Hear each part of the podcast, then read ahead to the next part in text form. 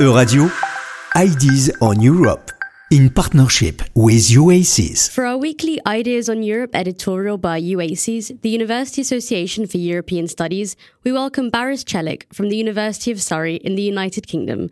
Bonjour, Baris. Bonjour, Maya. Baris, your research focuses on the EU's environmental politics, a field where the EU's ambition for global leadership is perhaps the most visible. That's right. Um, in environmental politics, the European Union seeks to lead by example by committing to protect the environment and establish sustainable development. For example, as you well know, the European Union often attaches environmental standards to its trade deals with the rest of the world. However, being a global leader requires gaining the legitimacy and credibility in the eyes of the actors that the European Union must interact with. And in a globalized world, uh, the support of developed and developing countries is crucial for the European Union Union uh, to be recognized as a world leader in the protection of our environment. In addition to these actors' concerns, the European Union also sets itself some values to follow uh, in international climate politics. These include protecting jobs, dealing with the negative economic effects of climate measures, and protecting endangered species. In addition to that,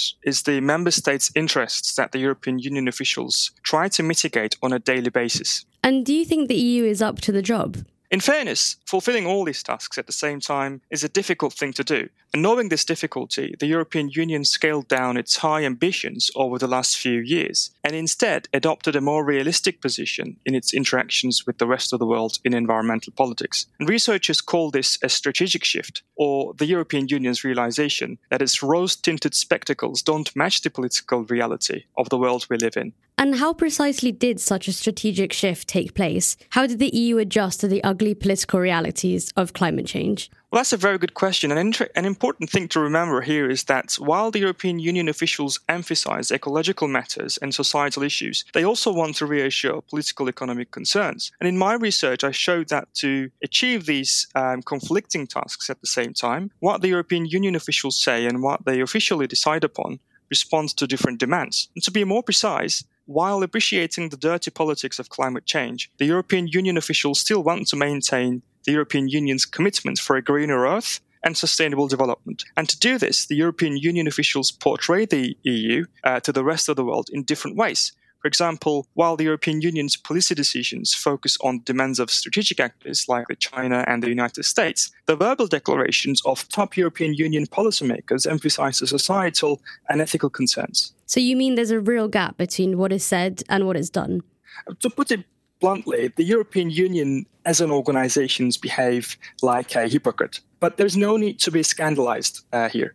Hypocrisy may have negative connotations, especially in moral or ethical terms, but hypocrisy can in fact be very functional for a multi-level organization like the European Union. Organizations like the European Union are, are formed of various actors, institutions, and levels of policymaking. And as a result of this, people working for these organizations have to address multiple demands at the same time. And these are demands that aren't easy to reconcile with one another. Under these circumstances, saying and doing things differently allows such organizations to offer win win solutions to complex problems. As a matter of fact, hypocrisy is a functional tool for the European Union to address political, economic, and environmental concerns at the same time. But, uh, and let this to be a warning to the EU policymakers, research also shows that saying things in one direction and doing things in another makes it more difficult for the European Union to maintain a legitimate standing both at home and abroad. By simultaneously communicating different signals about the European Union's intentions, the European Union officials and their decisions portray different and conflicting aspects of the EU. Is it irrational, innovative, or responsible actors? These kind of